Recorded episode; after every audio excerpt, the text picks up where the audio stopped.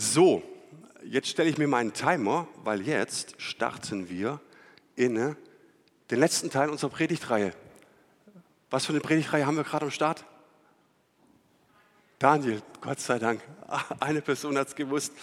Ähm, standhaft heißt die Predigtreihe und mir persönlich hat sie sehr, sehr zugesprochen.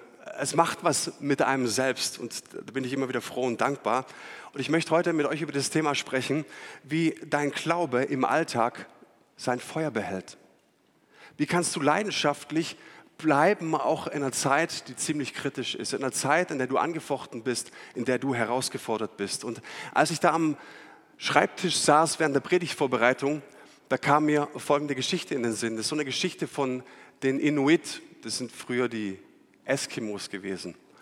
Und die haben so eine Zeremonie oder ein Ritual. Die jungen Männer, die müssen einen Winter lang in der Wildnis draußen verbringen. Und wenn sie zurückkommen, erfolgreich und nicht erfroren sind und nicht verhungert sind, dann sind sie richtige Männer.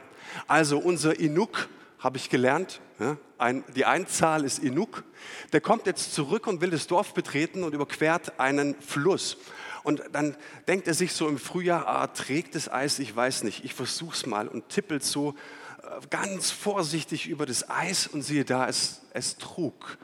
Er kam ins Dorf und alle waren richtig begeistert, dass er wieder da war.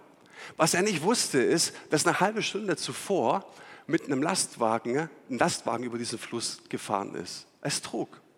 Im gleichen Jahr, im Frühsommer, kamen Touristen in dieses Dorf und sie machten Expeditionen. Und die Touristen, ne, die überquerten einen See mit dem festen Glauben, dass selbst im Sommer oder im Frühsommer in Grönland die Seen tief zugefroren sind. Sie liefen über den See und in der Mitte krachten sie ein und starben. Die Geschichte ist echt. Was will ich euch damit sagen? Der eine, der fast keinen Glauben hatte, der kam unbeschadet drüber. Die anderen, die einen Riesenglauben hatten, dass es das Eis doch trägt, ertrunken. Was ist die Moral der Geschichte? Du brauchst keinen großen Glauben. Du brauchst einen Glauben an einen großen Gott. Du brauchst keinen großen Glauben. Und es begeistert mich, wenn ich mir die Frage stelle, hey, wie bleibt eigentlich unsere Leidenschaft, unser Feuer im Glauben erhalten? Zu wissen, ne, es geht nicht um eine Anstrengung. Zu wissen, es geht um einen Gott, der sich darum kümmert. Und ich bin davon überzeugt, dass genau diese Predigt zu vielen von euch in die Herzen sprechen wird. Wir wollen noch mal ein bisschen wiederholen. Äh, letzte Woche war Daniel alt, so an die 80 und wir haben darüber gesprochen, wie man in die Löwengrube kommt. Die Antwort war, wenn du alles richtig machst, wird es gefährlich. Vielleicht erinnert ihr euch noch. Und er kam da Gott sei Dank wieder raus und heute ist er noch älter. Und jetzt hat er eine neue Herausforderung. Und wir sehen im ersten Teil, dass König Nebukadnezar, das war der König von Babylon, der fiel ein in Israel, in Jerusalem. Er zerstörte, er plünderte und alles, was sie an Glauben, also äh, äh, Tempel, äh, Opfer, Rituale, alles wurde ihnen genommen sozusagen. Und dann verschleppte er die Oberschicht, die jungen Männer, er nahm ihnen sozusagen die Zukunft und sie wurden da sozusagen in dieser Kultur indoktriniert. Und du siehst, dass er einen leidenschaftlichen Glauben hatte und dass er an Gott festhielt. Und ist es nicht verwunderlich, dass du, wenn du verschleppt bist, und ich sage das mit einem ganz großen, ehrfürchtigen Gefühl, auf einmal bist du in einer Situation ausgesetzt, die du niemals erwählt hast, über Jahrzehnte. Und ist es nicht legitim, dann auch zu beten und dir zu wünschen, dass Gott eingreift in dein Leben, dass er irgendwann mal etwas tut? Und jetzt an dieser Stelle, über die wir sprechen, sah es auch verheißungsvoll aus. Es sah so aus, als hätte es klappen können, dass er mit seinen Brüdern und Schwestern zurückgeht in dieses Land und dass sie nach Jahrzehnten des Gebetes endlich erleben, an was sie immer geglaubt, an was sie gehofft hatten. Und plötzlich erhielt Daniel von Gott eine Vision. Und in dieser Vision, die beunruhigte ihn so. Was er dort sah, das machte ihn fertig. Was tat er? Er suchte Gott im Gebet. Und weißt du, was er in dieser Vision sah? Noch mehr Krieg und noch mehr Not. Ist das nicht heftig? Du fragst dich, wann kriege ich endlich mein altes Leben wieder? Du fragst dich, wann wird es alles wieder normal werden? Wann können wir endlich wieder ganz, ganz normal einkaufen, die Masken abziehen, alles Zeug? Wann kriege ich mein altes Leben wieder? Wann darf ich wieder zurück nach Jerusalem? Und du betest Jahrzehnte und am Ende deines Lebens sagt dir dieser gute himmlische Vater, mein Freund, es wird noch mehr Krieg kommen, noch viel mehr Not wird kommen. Und wenn du Gottesdienste nur konsumierst und ein Christenleben führst, das von Sonntag zu Sonntag sich hängelt, eine Stunde im Gottesdienst, wirst du das, was ich heute sage, nicht verstehen. Dieser liebe Gott sagt dir, es wird noch viel schlimmer werden. Und so tat Daniel, was er immer tat. Er setzte sich hin, er betete und er ergänzte sein Gebet mit Fasten.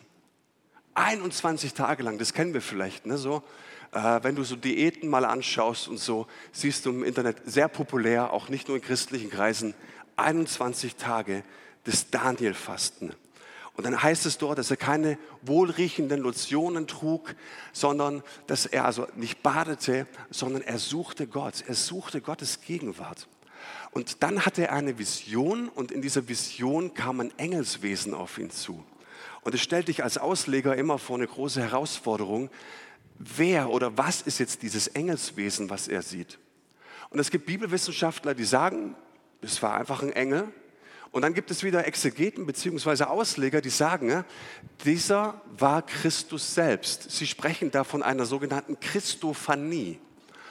Und ähm, das, dieses Ereignis zum Beispiel sehen wir auch bei Abraham, Melchisedek. Da wird diskutiert, war es Christus? Wir sehen es bei Josua beispielsweise, ich glaube im sechsten Kapitel, vergebt mir, ich hatte keine Zeit zu recherchieren, aber auch da begegnet eine Gestalt im Josua und wir können davon ausgehen, dass es Christus war. Wir wissen es aber nicht sicher, okay?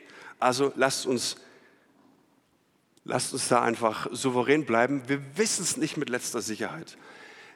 Deswegen betone ich immer wieder, es könnte das Engelswesen sein oder es könnte Christus selbst sein. Und hier ist die Vision, was er da sah. Daniel sagt, als ich aufblickte, sah ich einen Mann, der ein weißes Leingewand mit einem Gürtel aus feinstem Gold trug. Sein Leib funkelte wie ein Edelstein, sein Gesicht leuchtete wie ein Blitz und die Augen glichen brennenden Fackeln. Die Arme und Beine schimmerten wie polierte Bronze und seine Stimme war so laut wie die Rufe einer großen Menschenmenge. Ich war der Einzige, der die Erscheinung wahrnahm. Meine Begleiter konnten sie nicht sehen, doch sie bekamen plötzlich große Angst, liefen davon und versteckten sich. So blieb ich allein zurück und spürte, wie mich beim Anblick der beeindruckenden Gestalt alle Kräfte verließen. Ich wurde kreidebleich und konnte mich kaum noch auf den Beinen halten. Da fing der Mann an zu sprechen. Und als ich seine gewaltige Stimme hörte, verlor ich die Besinnung, fiel um und blieb mit dem Gesicht am Boden liegen. Doch eine Hand berührte mich und rüttelte mich wach. Ich konnte auf die Knie gehen und mich mit den Händen abstürzen. Wenn du dieses Kapitel liest, das zehnte Kapitel im Buch Daniel, da wird es übernatürlich. Und es wird noch ein bisschen übernatürlich, das werden wir gleich sehen, also übernatürlich ja. Und das ist die Frage, hey, wie bist du aufgestellt innerlich? Bist du innerlich aufgestellt damit, dass du sagst, nur das, was ich sehe, ist Realität? Oder gibt es da zwischen Himmel und Erde und vor allen Dingen im Himmel noch viel, viel mehr? Ich finde es eine starke Geschichte bis hierhin. Ne? Und ich finde es interessant, dass Daniel der Einzige ist, der die Gestalt sieht. Das kennst du vielleicht. Du bist in deiner Bibellese, ob das morgens oder abends bist, ist, und du bist auf einmal von einem Text oder einem Vers total angesprochen. Und du denkst dir, das ist Gottes Moment, er spricht. Ich habe diesen Text schon zehn, hundert Mal gelesen, aber jetzt lese ich ihn und auf einmal wird er so groß und du fühlst irgendwie, als ob der Heilige Geist ganz speziell etwas zu dir spricht. Und du bist begeistert und gehst raus und gehst zu deinem Schatz und sagst, der Herr hat gesprochen, ich muss dir sagen, was ich gehört habe. Und dein Schatz sagt, ja, kenne ich. Kennst du das? Oder vielleicht bist du im Lobpreis heute Morgen hier gestanden ne? und du warst in Gottes Gegenwart und eine Passage in den Lobpreis, dann hat dich so sehr angesprochen und dir sind die Tränen gekullert und du denkst so, wow, Gott ist da, es muss jedem so gehen, du schaust dem dir, der sitzt gelangweilt da. Das gibt es, dass Gott speziell zu Menschen spricht, dich persönlich anspricht und andere sehen es nicht. Auf jeden Fall, Daniel hatte so einen Moment. Und jetzt in Vers 8 sehen wir in der Mitte des Verses, da sagt er, meine Kraft verließ mich. Er kommt in die Gegenwart dieses Wesens und mich erinnert dieser Text ganz stark an den Anfang der Offenbarung. Er kommt in diese Gegenwart, ich behaupte, Gottes. Und auf einmal verlässt ihn seine Kraft. Er wird totenbleich und er wird schwach. Beobachte mal, was im Vers 9 passiert. Da sagt er, ich hörte den Mann sprechen und seine Stimme, die klang, äh, ich, ich, dieser Klang, ich fiel in Ohnmacht auf mein Gesicht. Das ist stark, oder? Du hörst die Stimme dieses Wesens und du kannst nicht anders, als zu Boden zu fallen. Was hat es damit auf sich? Ich glaube, dass uns diese Geschichte etwas unglaublich Wichtiges zu sagen hat. Nämlich, dass selbst der stärkste Mensch in der Gegenwart Gottes nicht bestehen kann. Selbst der stärkste Mann kann die Herrlichkeit Gottes nicht tragen. Und weißt du, was Herrlichkeit eigentlich übersetzt aus dem Hebräischen heißt? Gewicht. Gott hat Gewicht. Wenn Gott in dein Leben kommt, dann hat er ein entscheidendes Gewicht. Und wenn du diesen Moment noch niemals hattest, diesen tiefen Moment der Begegnung mit Gott in seiner Gegenwart, dann fehlt dir etwas Entscheidendes in deinem Leben und in deinem Glauben. Ich meine, kennt ihr solche Momente, in denen Gott dir so nahe kommt, dass du sagst, ich, ich kann nicht stehen bleiben, ich muss auf die Knie gehen. Ich habe letztes Jahr im Sommer im, im Kloster erlebt. Ähm, ich gehe jedes Jahr für vier Tage ins Kloster, um Gott zu suchen. Handy aus, Tablet aus und ich suche einfach seine Gegenwart mit dem Wort Gottes. Und ich hatte so tiefe Momente. Es war so ein Thema, wo, wo Gott mir einen Begriff aufs Herz gelegt hat: Ehrfurcht vor Gott. Und ich kann mich erinnern, es gab so einen Abend, da bist du in so einem Kämmerlein ohne nichts und du betest stundenlang. Und es, es wechselt sich andauernd ab zwischen dieser Dankbarkeit, dass du Gott so erleben kannst, seiner Gnade. Du, du sprichst dein ganzes Vokabular an guten Worten aus, dir fällt nichts mehr ein.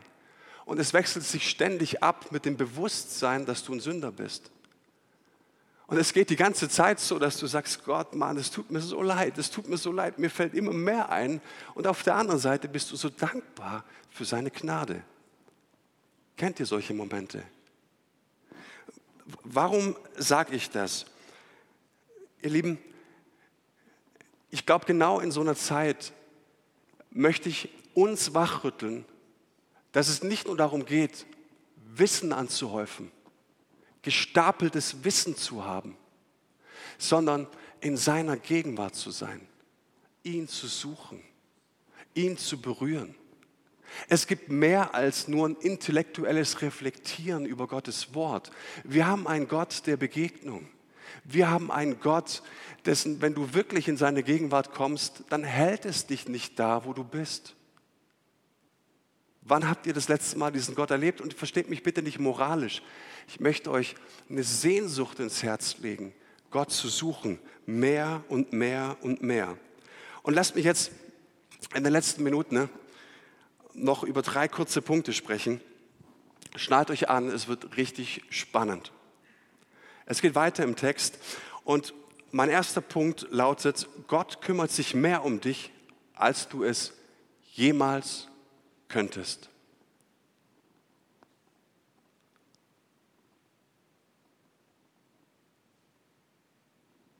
Hast du das in dein Herz aufgenommen?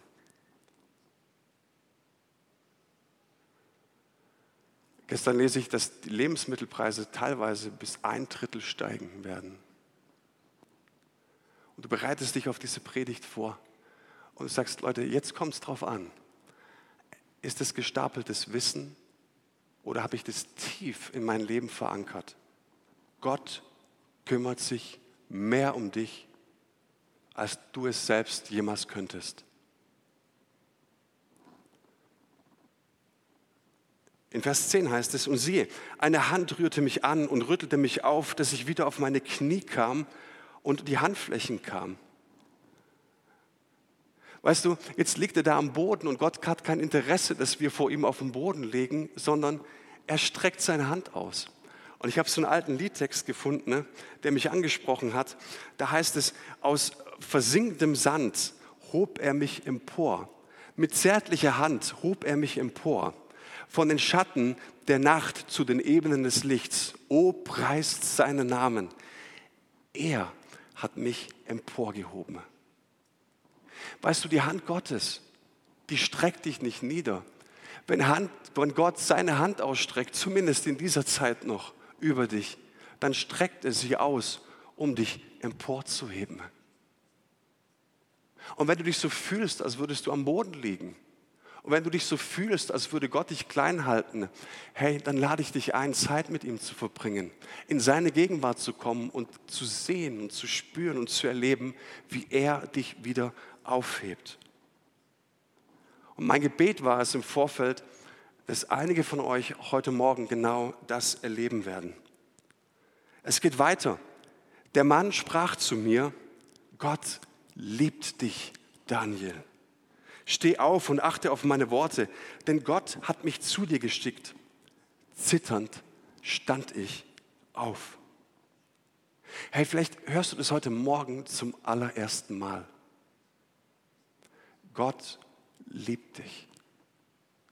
Vielleicht hörst du das zum allerersten Mal, dass du ihm wertvoll bist. Und spätestens seit Ostern wissen wir, dass du es ihm wert warst, dass er am Kreuz sein Leben lässt für dich. Weißt du, wie wertvoll du bist? So hoch der Preis war, den Jesus für dich am Kreuz bezahlt hat. So wertvoll bist du. Und Daniel braucht es in diesem Moment. Er sieht noch mehr Krieg. Er sieht noch mehr Not. Und was Gott sagt, weißt du, wie ich dich sehe. Und was du in dieser Zeit am allernötigsten brauchst, zu wissen, was Gott über dich denkt in sein Herz aufzunehmen, was Gott in diesen Momenten über deinem Leben ausspricht.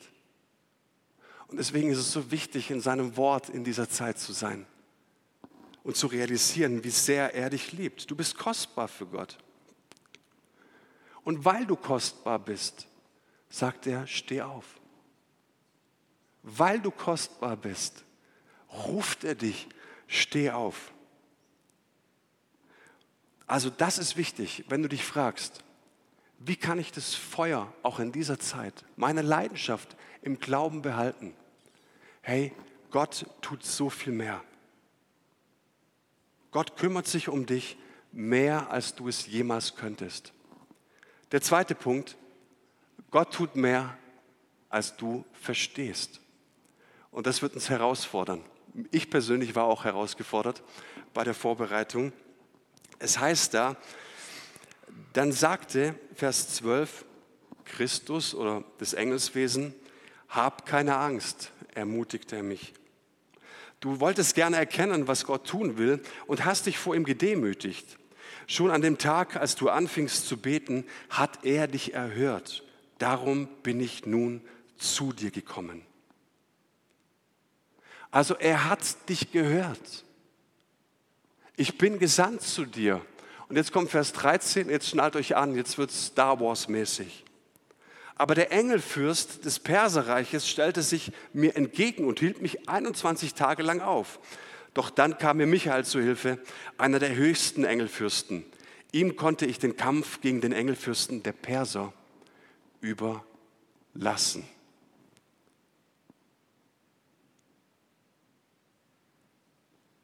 Das ist sozusagen Glauben für Fortgeschrittene. Das würde ich jetzt nicht unbedingt im Alpha-Kurs erzählen, obwohl ich weiß nicht.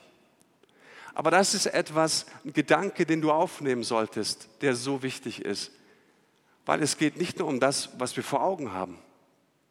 Und das möchte er Daniel jetzt klar machen. Und wenn du die Offenbarung liest, dann siehst du, dass die Gemeinden verfolgt waren. Und Johannes bekommt diese Offenbarung, er wird gefüllt von Heiligen Geist und der Heilige Geist führt ihn vor den Thron Gottes. Die ganze Offenbarung ist ein absolut charismatisches, übernatürliches Buch. Aber du siehst, dass die Offenbarung eins vorhat. Es ist nicht nur das, was du vor Augen hast, wahr, sondern ganz im Speziellen, ganz im Besonderen möchte ich dir sagen, ne, was jetzt gerade vor dem Thron Gottes abläuft. Und das ist der Trost. Und auch hier jetzt, lasst uns darüber sprechen. Vielleicht betest du schon seit langer Zeit und es tut sich nichts. Vielleicht bist du enttäuscht über ein paar Dinge. Und dann fragst du dich vielleicht, warum überhaupt noch beten? Warum soll ich mir überhaupt noch die Mühe machen? Gott kümmert sich doch sowieso nicht. Ich meine, ändert sich irgendwas? Habe ich das erlebt? Nee. Irgendwie nicht. Und ich möchte mit denjenigen von euch sprechen, die das jetzt auch so in ihrem Herzen tragen. Ich habe gebetet und es verändert sich nichts. Ich möchte dir eine Sache sagen, und ich weiß, dass es mutig ist, aber ich bin felsenfest davon überzeugt. Als du das erste Mal geschrien hast zu Gott, hat er dich gehört. Er hat dich gehört. Und ich weiß, dass es schwierig ist für Menschen, weil wir wissen, dass Gebete, wenn sie nicht aufgehen, wenn sie nicht erhört werden, dann täuschen wir uns und wir fragen uns, wo sind unsere Gebete geblieben? Hier am Kronleuchter? Oder sind sie vor Gott gekommen? Aber mein Glaube ist, dass Gott dich und mich, uns gehört hat, als wir das allererste Mal zu ihm geschrien haben. Das erste Mal, als du für einen geliebten Menschen um Heilung gebetet hast. Das erste Mal, als du für deine Kinder gebetet hast. Das erste Mal, als du in der Jobsituation Schwierigkeiten und Riesenherausforderungen hattest und du das Gefühl hattest, hört mich Gott überhaupt? Ich möchte das zusprechen, Gott hört deine Gebete. Und Gott liebt, und das ist die andere Seite, beharrliches Gebet. Auch das müssen wir hören. Zum einen nehmen wir diese Seite, oh ja, Gott hört mich, das tut gut, stimmt es? Aber beharrliches Gebet, davon wollen wir nichts hören. 21 Tage Fasten, geh weg, du mit 21 Tage Fasten, ich schaffst nicht mal drei Mahlzeiten auszulassen. Wir hören nicht gerne, dass Gott auch einen Preis von uns fordert. Stimmt es? Gott fordert auch einen Preis von uns. Und Daniel betet, er fastet 21 Tage, er tut das, was er immer tut. Und ich finde, Vers 13 ist so erkenntnisreich. 21 Tage lang versperrte, heißt es dieses, von dem Engelswesen, mir der geistliche Fürst des Königreiches Persien den Weg. Was bedeutet das jetzt? Es gibt Bibelwissenschaftler, die sagen, wir müssten hier an dämonische Kräfte denken. Wir können hier an gefallene Engel denken. Und ich weiß, dass in charismatischen Kreisen unglaublich viel Unfug mit so einer Lehre äh, betrieben wird. Ich kann in ganz vielem nicht mit. Aber ich weiß, wenn ich meinen Epheserbrief lese, im zweiten Kapitel, da gibt es so eine Ordnung, die Paulus uns mitgibt. Und ich weiß, dass es mehr zwischen Himmel und Erde gibt. Wir müssen uns daran erinnern dass wir nicht gegen Fleisch und Blut kämpfen. Wir müssen uns daran erinnern, dass es mehr gibt, dass uns Dinge aufhalten wollen in unserem Glauben. Und ich bin groß geworden in so einem charismatischen Laden und du hast immer das Gefühl gehabt, du musst kämpfen und kämpfen und kämpfen und kämpfen und nie kommst du irgendwie durch.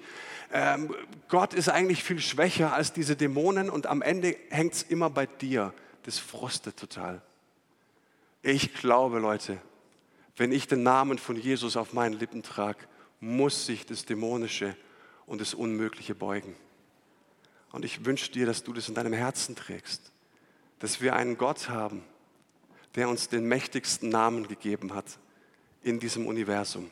Und wenn wir diesen Namen auf unseren Lippen tragen, muss sich das Unmögliche beugen. Aber bitte, wir sollten verstehen, dass es mehr gibt als diese physische Welt. Und dann heißt es, dann kam Michael, einer der Erzengel, zur Verstärkung.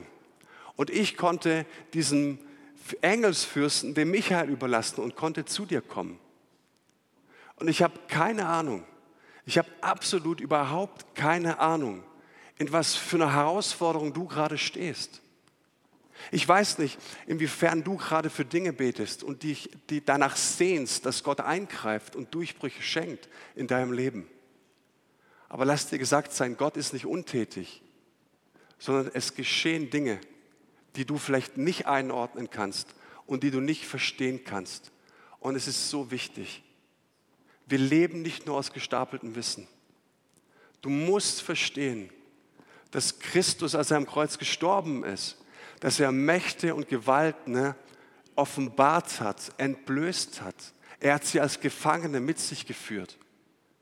Und ich wünsche mir das auch in, diesem, in dieser Situation des Krieges, dass wir verstehen, da kämpfen nicht nur Menschen gegeneinander, da sprechen nicht nur Waffen, sondern da sprechen Gewalten übereinander und gegeneinander. Und es ist so wichtig, mein und dein beharrliches Gebet. Mein und dein beharrliches Gebet ist in dieser Phase so unendlich wichtig. Aber wir, und ich packe mich dann an meiner eigenen Nase, du schaust dir die Nachrichten an und bist verzweifelt. Was kommt da alles auf uns zu? Lass es mich wiederholen. In dieser Phase, in der wir jetzt gerade stecken, ist mein und dein beharrliches Gebet so unendlich wichtig. Und das beeindruckt mich, das berührt mich, das, das packt mein Herz. Daniel betete und betete und er betete weiter. Haben sich die Umstände verändert? Nein. Haben Kriege aufgehört? Nein. Hat sich die Not gelegt? Nein. Aber er betete weiter. Er fastete weiter. Und nach diesen 21 Tagen kommt er. Und weißt du, was interessant ist? Wenn dein beharrliches Gebet, wenn du dran bleibst an den Situationen, dann geschieht etwas. Und dann kommt Gott. Ist irgendjemand bei mir? Ist irgendjemand bei mir? Hat jetzt jemand verstanden, dass es so wichtig ist, das realisiert zu haben? Wenn du Gottesdienste nur konsumierst, wenn dein Glauben, ich wiederhole es gerne und ich sage es immer wieder, wenn dein Glauben eigentlich nur darin besteht, am Livestream zu sitzen, dir eine Stunde irgendwas abzuholen und den Rest der Woche ist Ebbe, dann kannst du das nicht verstehen. Und du wirst auch nie durchdringen zu dieser Wahrheit. I'm sorry, dass ich so sage. Und dann betest du und glaubst einfach weiter. Und ich möchte dir sagen, der Gott, der dich liebt, der Gott, der dich berufen hat, der Gott, der dich herausgezogen hat, er möchte deine Kämpfe kämpfen. Er möchte deine Kämpfe kämpfen. Und er sucht und er liebt dieses beharrliche Gebet. Und nur weil du nichts siehst, heißt es nicht, dass Gott nicht etwas tut. Nur weil du nichts siehst, heißt es nicht, dass Gott nicht etwas tut. Ich war äh, bei einem äh, Evangelisationseinsatz vor ein paar Jahren und ich stand im Lobpreis. Ich glaube, ich habe die Geschichte schon mal ähm, erzählt. Und wir waren morgens bei der Vorbereitung äh, im, im, Worship und ich habe so empfunden, dass Gott etwas zu mir sagt. Er spricht und ich habe so empfunden, dass er so ganz persönlich zu mir spricht: Du bist mein Junge. Und es war dann wieder genau so ein spezieller Moment. Du pflänzt und pflänzt und alle sind ganz normal und denkst so, das gibt's doch gar nicht so. Gott spricht so, du bist mein Junge. Als hätte er es persönlich, als wäre er neben mir gestanden, hätte es mir gesagt. Ich natürlich überglücklich gehe auf die Straße und wir erzählen auf der Straße von Jesus. Und es war einfach so toll. Und auf einmal kommt da vom Kölner Hauptbahnhof so ein Typ raus, von dem ich erst gedacht hatte, der war bekifft oder hat Drogen in sich. Aber der war sowas von komisch bis wir irgendwann mit geistlichen Leitern darauf kamen, der Mann ist besessen. Und dieser besessene Typ kommt auf mich zu und sagt mir ins Gesicht, du bist sein Junge. Und mir wurde anders, weil ich erlebt habe, dass Worship nicht einfach nur heißt, Lieder zu singen, sondern hört noch jemand anders zu. Weißt du, dass Lobpreis Durchbrüche bringen kann? Weißt du, dass deine Haltung in der Kirche am Sonntagmorgen oder ob du im Auto sitzt oder zu Hause Lobpreis machst, Dinge verändern kann? Und ich fand es krass. Ich stand da und ich dachte mir, also als, als hätte mir ein Watschen gegeben, ich wusste überhaupt nicht mehr, wo ich bin. Krass. Es gibt mehr. Es gibt mehr auf dieser Welt, in dieser physischen Welt, als wir sehen können und erleben können. Und ich wünsche dir das dein, von ganzem Herzen. Lasst uns kurz fertig machen. Mein letzter Punkt. Gottes Stärke wird in unserer Schwäche vollkommen. Vielleicht stehen wir an diesem Punkt, dass du sagst, ich liege irgendwie am Boden, meine Kraft ist weg, ich habe um meine Ehe gekämpft, aber nichts ist passiert. Ich habe um meine Kinder gekämpft, aber irgendwie ist nichts passiert. Ich kann kaum noch atmen. Du sagst es vielleicht so wie Daniel, ich kann nicht mehr. Und vielleicht sind wir an diesem Punkt angekommen, von dem wir glauben, nichts mehr zu haben. Und unsere Kräfte sind völlig am Ende. Dann darf ich dir sagen, herzlichen Glückwunsch. Genau das ist Gottes Haltung dir gegenüber. Wenn du mit deinen Kräften am Ende bist und es zulässt, dass du wirklich am Ende bist, dann kann Gott an dir wirksam sein. Hör zu, solange du deine Schwäche nicht voll und ganz akzeptierst, wirst du Gottes Kraft niemals schätzen können. Und es geht nur so, ja, ich bin schwach, Gott. Ja, ich kann kaum mehr atmen. Ich habe keine Kraft mehr. Und ich sehe es ein. Weißt du, wie du leidenschaftlich glaubst und dranbleiben kannst, zuzugeben und zuzulassen, dass du an deiner Situation überhaupt nichts verändern kannst. Und dann zeigt dir Gott noch, dass es vielleicht schlimmer wird. Aber du sagst, ich lass los. Gott, und ich gebe es in deine Hand. Ich glaube, dass du mich versorgst, jetzt in dieser Phase und in dieser Zeit. Und dann heißt es dort, da rührte mich der, welcher einem Menschen glich, nochmals an und er stärkte mich. Und ich dachte mir so, was wäre, wenn Jesus heute Morgen hier durch die Reihen geht, durch seinen Heiligen Geist und dich nur einmal berührt, einmal seine Hand auflegt. Und dafür werden wir auch gleich beten, dass du gestärkt bist. Es ist diese eine Berührung Gottes, die wir hinterherjagen sollten. Und sagen, Gott, wenn es dich wirklich gibt, Gott, wenn du wirklich da bist, wenn du wirklich reell bist, dann rühre mich an. Ich brauche diese Berührungen, ich brauche deine Nähe.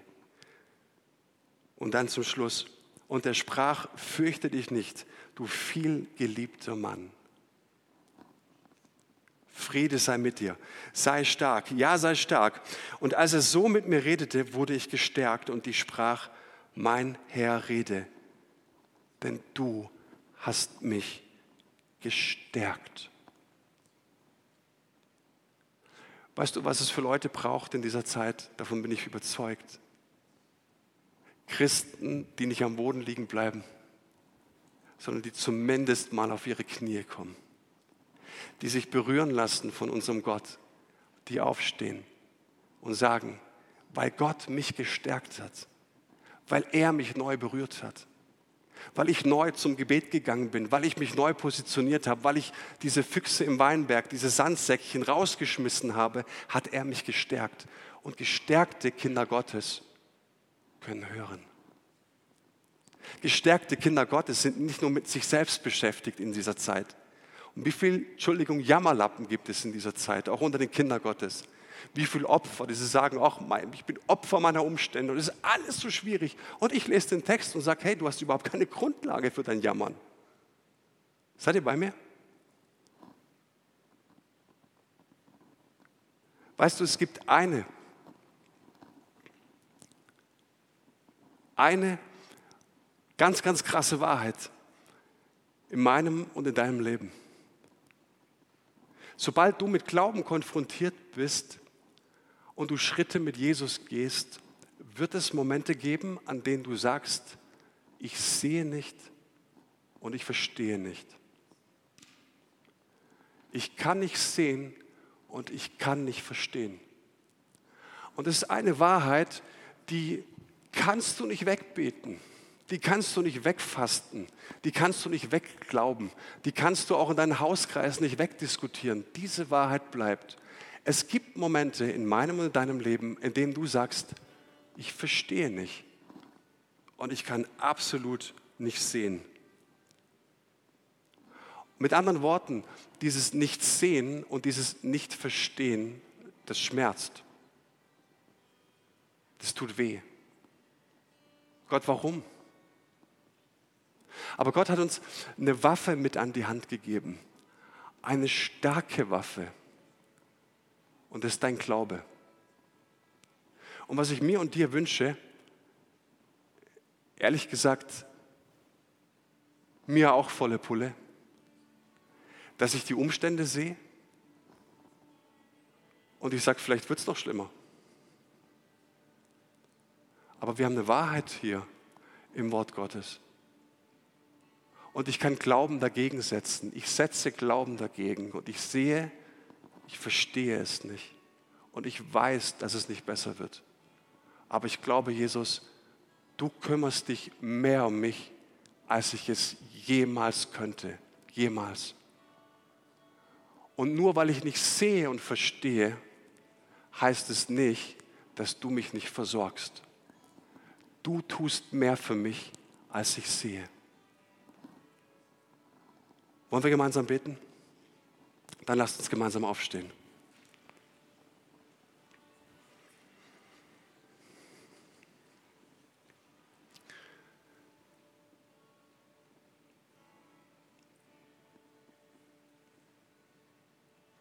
Vater, und wir wollen dich an diesem Morgen empfangen.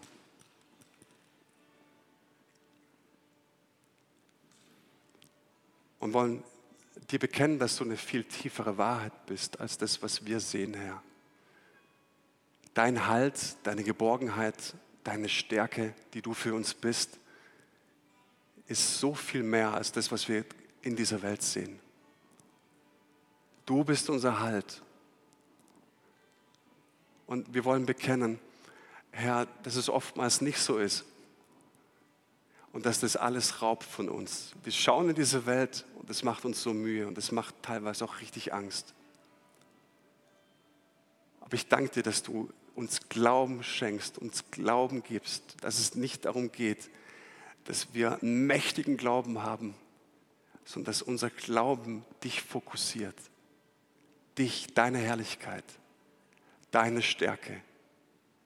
Und ich bitte dich, dass du mit uns rausgehst und dass es kein Lippenbekenntnis wird, sondern dass es von ganzem Herzen ein Gebet ist, das aus der Tiefe unserer Seele kommt. Du kümmerst dich mehr, als wir uns jemals um uns kümmern werden. Du tust so viel mehr, Herr, als wir jemals für uns selbst tun könnten. Und auch wenn wir es nicht sehen, glauben wir, du bist am Werk. In unserer Familie, in unserem Leben, bei unseren Freunden, in unserer Gemeinde. Und dafür wollen wir dir von ganzem Herzen Danke sagen und wollen dich in diesem letzten Lied anbeten, von ganzem Herzen dich anbeten und suchen. Und ich bitten, berühre uns. Komm du uns näher. Du hast uns Freunde genannt, du hast uns Kinder, du hast uns Töchter und Söhne genannt. Amen. Amen.